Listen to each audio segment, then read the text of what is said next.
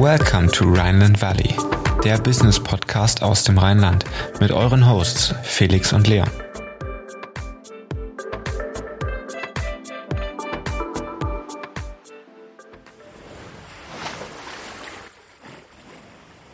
Wie vermarktet man Immobilien heute und was sind Off-Market-Immobilien? Für diese und viele weitere Fragen haben wir uns heute den Geschäftsführer vom Seven Plus Club eingeladen. Ein smarter junger Mann, der uns mit Sicherheit viel über die Immobilienwirtschaft erzählen kann. Herzlich willkommen im Rheinland Valley, der Business Podcast für zwischendurch. Heute mit Fabian Fröhlich, CEO und Co-Founder des Seven Plus Club. Hallo Fabian. Hallo, vielen Dank für die Einladung. Könntest du dich einmal kurz vorstellen? Ja, also ich bin der Fabian Fröhlich, komme aus dem schönen Bad Rappenau. Wer es nicht kennt, das ist in der Nähe von Stuttgart und ähm, bin hier schon länger am Immobilienmarkt aktiv, habe schon ein bisschen Expertise auch im Online-Bereich gesammelt. In früheren Stunden haben wir eine Online-Firma aufgebaut und auch verkauft und äh, jetzt widmen wir uns einer neuen Thematik, dem Seven Plus Club. Wenn ich mit von wir spreche, also wir sind zu viert, vier Gründer und ähm, ziehen das Ganze schon seit 2014 zusammen durch. Woher kam das Interesse an der Immobilienwirtschaft? Das hat sich tatsächlich durch Zufall ergeben. Also zu Beginn mit unserem ersten Unternehmen sind wir mit sehr vielen Unternehmern in Kontakt getreten, haben viele neue Leute kennengelernt und auch viele Bücher gelesen und immer wieder wurde man mit Immobilien konfrontiert.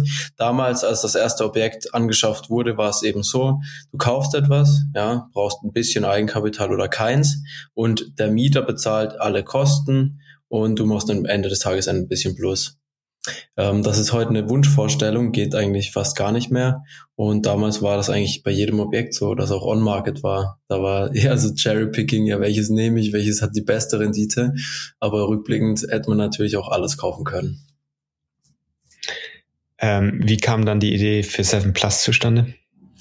Seven Plus ähm, ist eine Plattform für Off-Market-Immobilientransaktionen für institutionelle Investoren. Wir selbst ähm, sind jetzt nicht in der Liga, dass wir solche großen Deals abwickeln können, was An- oder Kauf oder Verkauf, also wir verkaufen solche Sachen nicht selber, angeht. Ähm, aber es gab die ein oder andere Vermittlung im größeren Volumen, wo auch eine ordentliche Provision gezahlt wurde, so dass wir festgestellt haben, so hey, äh, in dem Markt besteht ordentlich Potenzial, dass man hier einen Digitalisierungsansatz fahren kann. Und ähm, wir haben verschiedene Geschäftsmodelle ausgearbeitet und eruiert, welches wir umsetzen und haben uns dafür entschieden, den Seven Plus Club ähm, umzusetzen, genau, und bieten hier mit Anbietern, das sind Projektentwickler, Makler, und auch ähm, Bauträger die Möglichkeit, auf ein riesen Netzwerk von Investoren, die auf der anderen Seite sind, ähm, zuzugreifen und können dementsprechend ihre Objekte diskret und off-market an die entsprechende Zielgruppe verkaufen. Ist es ausschließlich auf Instis begrenzt oder kann auch ein Privatinvestor mit entsprechendem Kapital sagen?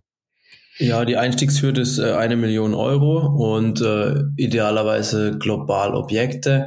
Es gibt auch die Möglichkeit, Wohnungsportfolios anzubieten, wie zum Beispiel in der Wohnanlage 100 Wohneinheiten auf einmal im Paket.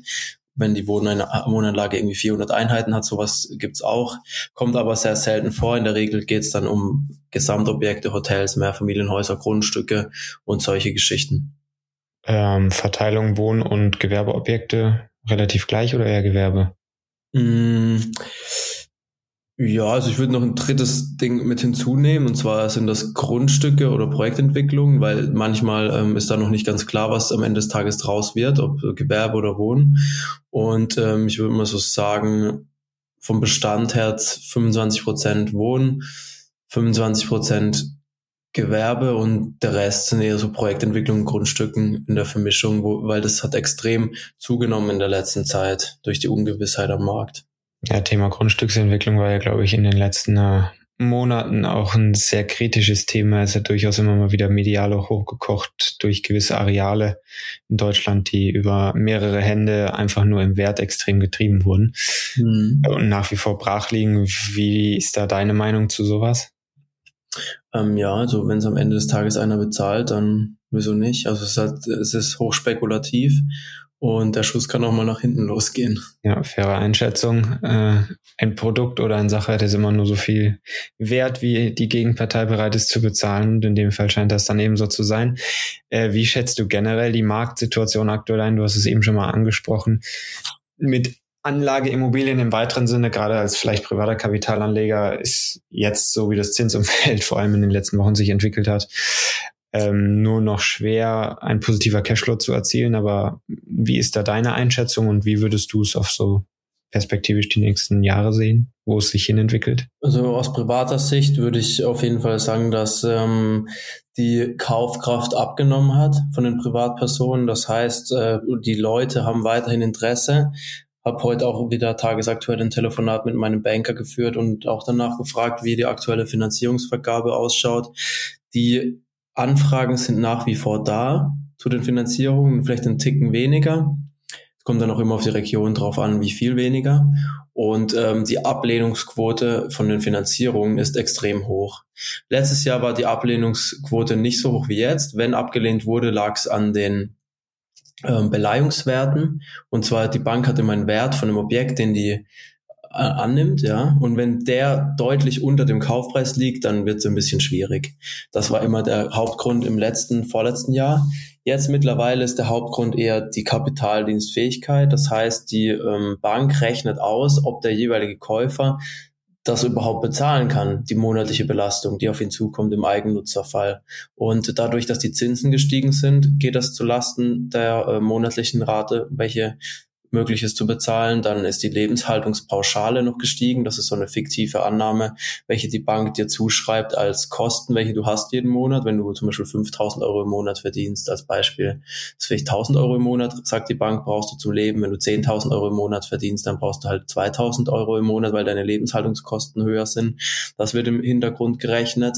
Und was jetzt auch noch dazu kommt, also wenn man ein Renovierungsobjekt kauft oder Neubau oder so, die gestiegenen Baukosten, ob das überhaupt dann dann so aufgeht, wie man sich das erhofft, ist halt die andere Frage. Also auch im Eigennutzerbereich gibt es ja viele Eigenheimbauer, die sich so ein Wohnhaus bauen wollen, ein Eigennutzerhaus. Und äh, die kriegen dann halt vielleicht dann doch nicht mehr das Ergebnis hin mit dem Geld, was sie eigentlich vorgenommen hatten zu investieren. Dann reicht's halt einfach nicht. Jetzt gibt es euch seit anderthalb Jahren. Wie viele Matches habt ihr so im Monat oder jetzt über den gesamten Zeitraum gesehen?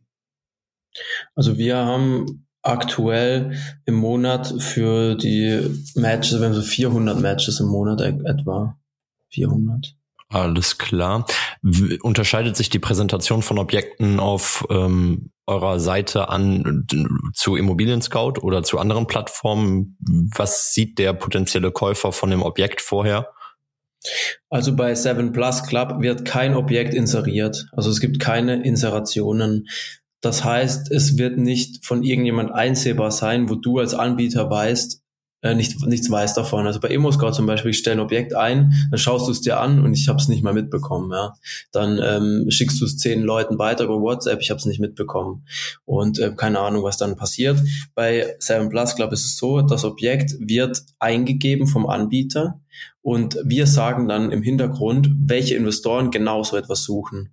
Und äh, der Anbieter hat dann die Möglichkeit, einen Objekt-Teaser rauszuschicken. Das ist eine E-Mail, da steht halt drin, ich habe ein Mehrfamilienhaus in Bochum für 25 Millionen zu verkaufen, äh, Value Add, weil du kannst im Garten nochmal 20 Einheiten reinbauen und so weiter. Und äh, diese E-Mail bekommen dann die potenziellen Käufer, wo sie dann auch Interesse bekunden können. Wenn sie Interesse haben, bekommt der Anbieter ein Feedback und kann dann dementsprechend darauf eingehen. Ob er halt dann weiteres Interesse hat, zeigt sich dann im Laufe des Datenaustausches. Genau. Also unterscheidet ihr auch quasi klassisch wie in der Immobilienwirtschaft bei den Objekten Value at Core, Core Plus? Alles gibt's da, ja. Journalistik. Und die Objekte sind nie inseriert. Also es wird immer direkt an den potenziellen Käufer per Mail geschickt.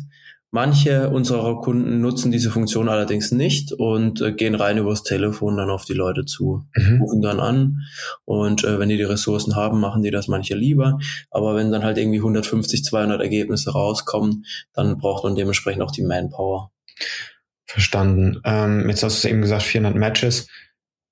Ähm, wie viel Deal Volume wird dann so über die Plattform abgewickelt? Weil ich nehme an, da kommen wir vielleicht gleich dann nochmal im Detail dazu, aber ihr wollt ja auch Geld verdienen mit dem Ganzen, wie das dann funktioniert und ich denke, das ist vom Deal Volume abhängig. Also Matches heißt für mich jetzt, um das nochmal abzugleichen, wie viele Leute Interesse hatten an irgendwelchen Objekten, die genau. angegeben wurden. Genau. Das äh, Volumen in den letzten zwei, drei Monaten schwankt zwischen 300 und 400 Millionen Euro pro Monat aktuell. Genau. Und steigt sukzessive an. Und Umsatz macht ihr dann bei erfolgreichen Deals oder auch schon nur mit den Kundenaccounts? Wir machen mit erfolgreichen Deals keinen Umsatz. Es gibt reine Subscription-Modelle. Okay. Auf beiden Seiten. Auf der Anbieterseite. Genau. Nur auf der Anbieterseite. Aktuell gibt es das nur auf der Anbieterseite, weil die Anbieter, also wenn ein Anbieter einen guten Deal hat, kann ich ihm garantieren, dass er es sehr schnell verkauft. Wenn ein Investor einen sehr speziellen Suchwunsch hat auf der suchenden Seite, dann kann ich halt nicht abschätzen aktuell, wann bekommt dieser Kollege sein Objekt, was er sucht. Weil ich weiß ja nicht, wann wird zum Beispiel in Bremen ein Hotel verkauft, wenn er da eins kaufen möchte. Aber wenn ich einen Anbieter habe, der da eins verkaufen will, dann weiß ich, okay, äh, es geht schnell, wenn es gut okay. ist. Ja, verstanden. Und wie findet ihr eure Zielgruppe dann, also aus unternehmerischer Sicht jetzt, weil ihr den Umsatz auch generieren wollt, ihr wollt ja mhm. wachsen und skalieren, wie findet ihr eure Zielgruppe?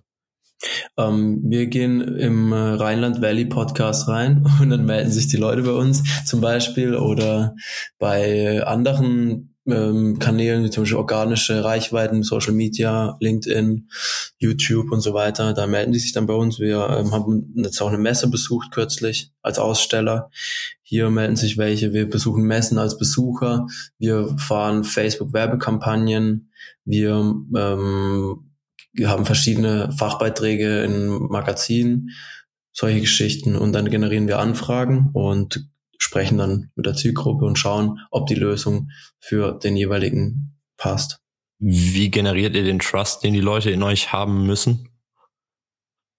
Ähm, ja, wir zeigen es einfach, wie das System aufgebaut ist. Also hin und wieder ist mal einer skeptisch, was ja auch verständlich ist. Dann zeigen wir einfach die Plattform in einem Meeting, digitales Meeting und ähm, dann ist ja eigentlich logisch, dass da eigentlich, dass es eigentlich passt, genau, weil wir haben den Prozess so aufgebaut, dass der Anbieter und auch der Investor so abgesichert sind, dass sie nicht irgendwie ähm, belästigt werden oder Probleme bekommen.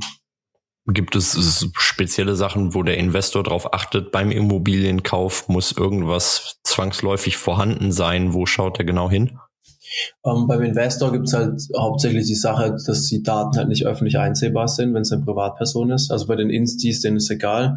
Aber wenn es irgendwie so ein Privatier oder so, der möchte nicht, dass er angerufen wird random von irgendjemand. Und äh, das ist durch die Subscription-Möglichkeit abgesichert, dass nur bezahlende User, welche von uns gescreent werden, den ähm, Zugang haben und das sehen. Die anderen sehen das gar nicht. Ja, spannend. Finde ich auch spannend, dass ihr über die Kanäle, die du eben angesprochen, angesprochen hast, ähm, die Zielgruppe erreicht, weil einerseits ist es ja schon auch eine recht verschlossene Branche, ein mhm. Stück weit auf, auf dem Level auf jeden Fall und ja eben auch diskret, das hast du ja auch am, am Anfang schon angesprochen. Und ähm, ich glaube, diese Trust-Generierung ist ein, ist ein wichtiger Faktor, oder? Damit auch Family Offices, Vermögensverwalter etc auch auf Kundenseite herkommen und sagen, ey, das ist eine coole Plattform, darüber können ja. wir uns Deals ja. holen. Ja, initial kam die Idee auch so ein Stück weit durch den Christoph Gröner zustande. Ich weiß nicht, ob ihr den kennt. Der hatte mal den Tipp gegeben, hier äh, sich zu beschäftigen in der Digitalisierung der Immobilienbranche. Und äh, dementsprechend habe ich auch angefangen und meine Jungs, dass, dass wir uns damit beschäftigt haben und äh, haben es dann auch umgesetzt, genau. Und äh, ja, solche ähm, Feedbacks von solchen Leuten und so führen natürlich auch zu einem Trust-Siegel ein Stück weit. Thema Digitalisierung der Immobilienbranche, würdest du sagen, dass es in den letzten Jahren vernachlässigt wurde, gerade der PropTech-Bereich ähm, bei Startups, dass, dass viele Startups dann in den in andere Tech-Bereiche gegangen sind oder in den Food-Bereich und der, der Immobilienbereich, Immobilienwirtschaft ein bisschen hinten angestellt wurde? Ähm, ja, es wurde schon ein bisschen hinten angestellt, aber es gibt halt schon noch verschiedene Fälle, da macht es halt einfach keinen Sinn, irgendwie was zu digitalisieren. Also so ein privater Vermieter, der drei Wohnungen hat, was willst du dem jetzt eine Software irgendwie andrehen? Das ist halt schon eher schwierig. Es gibt auch so größere Firmen, die haben schon echt gute Prozesse, aber auch teilweise, was die Bauprojektierung, Planung und so weiter angeht. Und ähm, ja, manche Leute nutzen halt eher Tools, andere nicht. Und ähm, man kann ja zum Beispiel auch Salesforce und, und so weiter, kann man sich ja auch optimieren lassen auf seinen Anwendungsfall. Das haben schon einige gemacht, weil es halt doch sehr spezielle Anforderungen pro Kunde immer sind. Ja, spannend. Kommen wir nochmal ein Stück weit zurück zu dir, weil du hast es auch am Anfang angesprochen. 2014 ähm, hast du angefangen, dich mit Immobilien auseinanderzusetzen. Wie alt warst du, als du deine erste Wohnung gekauft hast und wie hat sich das Ganze entwickelt bis heute? Also 2014 habe ich mich mit Unternehmertum beschäftigt. Da wurde auch die erste Firma gegründet. 2016 habe ich die erste Immobilie gekauft. Ähm, ja, also wie alt war ich denn da? Lass mich kurz rechnen. 24 war ich da. Genau.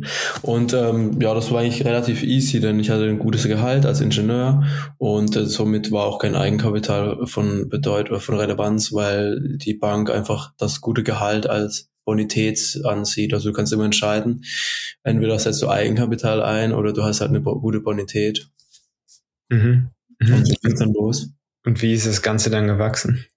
Immer mehr gekauft, immer mehr gekauft. Irgendwann ähm, ist auch das Risiko aus Bankensicht nicht mehr so hoch, weil wenn du eine Wohnung kaufst, als Beispiel der Mieter zahlt nicht, dann zahlst du es halt, ne, die Mieter. Von dem, an die Annuität, die Nebenkosten, alles musst du zahlen. Wenn du 20, 30 oder 100 Wohnungen hast, dann ähm, fällt ein Mieter aus, das merkst du wahrscheinlich gar nicht. Du kannst querfinanzieren. Genau. Das merkst, merkst du nicht groß. Fair. Wie viele äh, Businesses hast du da mittlerweile unter einem Hut? Weil du es gesagt hast, mit Unternehmertum hast du dich früh beschäftigt, hast verschiedene Business Cases mhm. schon bis heute gegründet, ähm, auch vielleicht skaliert und teilweise auch verkauft. Ähm, ja. Eins haben wir verkauft, also die Lebensmittelfirma haben wir verkauft, 2017 war das, haben wir die verkauft und ähm, was haben wir jetzt noch am Laufen? Gerade Seven Plus Club, da ist ganz klar der Fokus drauf. Und äh, Immobilienhandel ist in einer anderen Gesellschaft und Immobilienbestand auch nochmal in einer anderen Gesellschaft und privat haben wir auch noch ein paar Objekte im Bestand.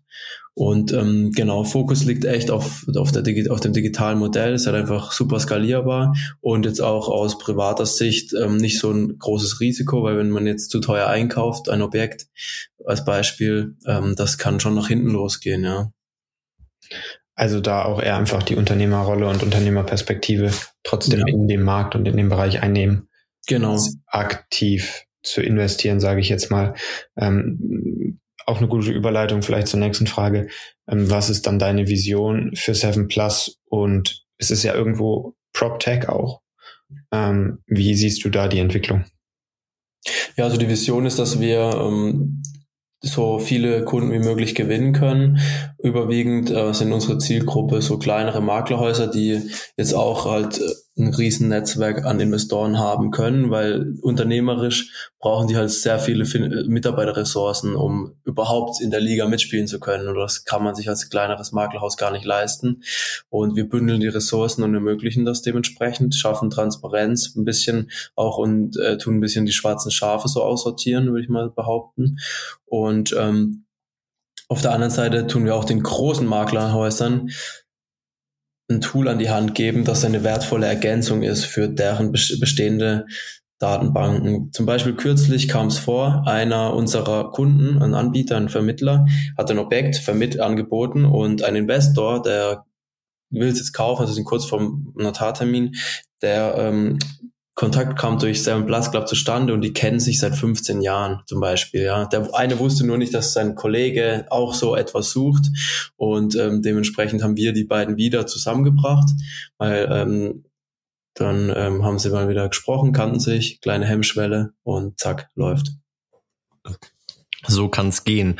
Ähm, wenn wir jetzt mal über den Immobilienmarkt generell sprechen, siehst du in Deutschland viel Potenzial für rentable Immobilien. Ähm, als Wertanlage gibt es vielleicht ein ausländisches Beispiel, wo das auch noch ganz gut funktioniert? Ja, also in, in Deutschland ist halt aktuell ähm, der Kau Käufermarkt ein bisschen unter Druck, weil die Leute die Finanzierung nicht mehr so bekommen. Deshalb denke ich, dass, dass die Renditen perspektivisch wieder besser werden im Verhältnis zum Kaufpreis, weil umso weniger Leute sich irgendwie so ein Eigenheim leisten können, desto mehr müssen mieten. Und ähm, in, in manchen Auslandsregionen, wo man halt gar nicht finanzieren kann, weil viele Ausländer dort einfach viele Touristen nur sind und da finanzieren die lokalen Banken nicht. Da ist die Rendite halt teilweise echt so 10, 12 Prozent oder 15 Prozent. Und ich denke schon, dass es hier auch wieder ein bisschen hochgehen wird, was die Renditen angeht. Zurück zum Seven Plus Club. Die teuerste Immobilie, die ihr jemals im Bestand hattet, oder im Bestand ist relativ, aber die bei euch gelistet war? So um die 250 Millionen. Das ist doch schon eine ganz hohe Hausnummer. Du hast eben gesagt, ihr seid vier Gründer im Team. Ähm, wie groß ist denn euer grundsätzliches Team mittlerweile? Ja, also wir haben so ein paar ähm, Freelancer im Boot, wir haben ein paar Leute, die längerfristig schon mit uns zusammenarbeiten, wir haben ein paar, ein paar Minijobler und sind so insgesamt so zwischen 10 und 15 Leute. Wo soll es hingehen? Ich bin ein Fan davon, alles schön lean zu halten. Cool, ja.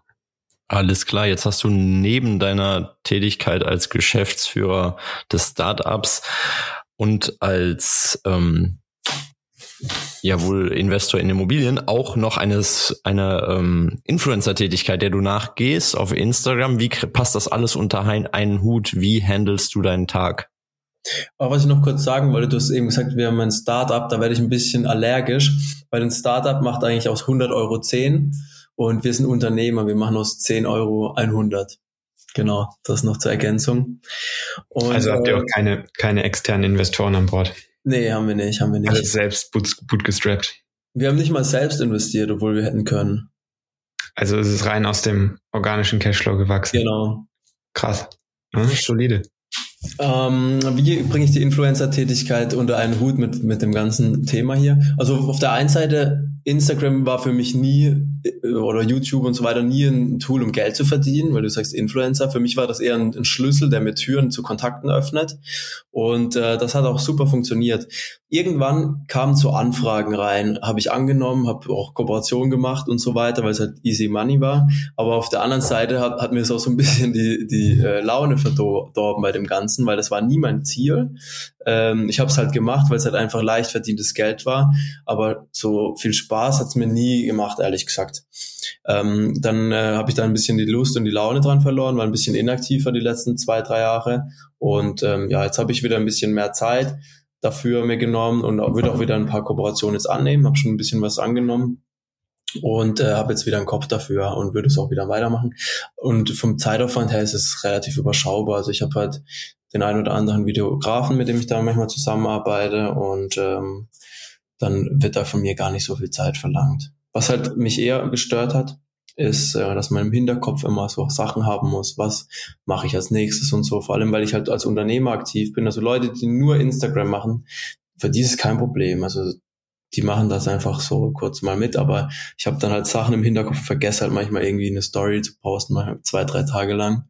Das kam halt schon das ein oder andere Mal vor dann doch lieber fokussieren. Ja, Fabian, vielen Dank an dieser Stelle. Wir würden jetzt in unsere Private Insights starten. Wir haben sechs Fragen für dich vorbereitet, drei unternehmerische und drei privatere und starten mhm. damit, wenn du bereit bist. Bist du bereit? Let's go. Anzug oder Casual? Was ist mehr dein Style, vor allem Casual. im Office? Gibt es eine inspirierende Persönlichkeit hinsichtlich Karriere, zu der du aufsiehst? Ähm, es gibt so eine Mischung aus zwei, drei Persönlichkeiten, aber wenn ich eine Person sagen muss, würde ich sagen Arnold Schwarzenegger. Der hat es geschafft, in allen Lebensbereichen erfolgreich zu sein. Nach der Arbeit zum Sport oder vor der Arbeit zum Sport? Dazwischen.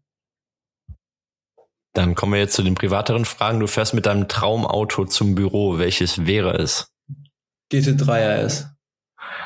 Dein, deine Lieblings-Social-Media-Plattform? Mm, was ist meine Lieblings-Social Media? Instagram. Und eine Entweder-Oder-Frage, ein Abendessen mit Christian Lindner oder ein Power-Workout mit Pamela Reif. Wo wärst du eher dabei? Power-Workout. Alles klar, Fabian. Dann vielen Dank für das Interview. Vielen Dank für die Insights in den Seven Plus Club. Hat sehr viel Spaß gemacht und wir schauen weiter auf euch. Mach's gut. Danke Felix, danke Leon, euch weiterhin viel Erfolg und bis bald. Ja, das war's auch schon wieder mit der aktuellen Folge Rheinland Valley. Wir würden uns sehr freuen, wenn du uns weiterempfehlst, damit wir noch mehr Reichweite bekommen. Und wenn du auf iTunes zuhörst, würden wir uns sehr freuen, wenn du uns eine positive Bewertung hinterlässt, damit der Podcast auch noch besser auffindbar wird. Wie immer findest du in den Show Notes alle Informationen und wir sagen bis zum nächsten Mal und ciao.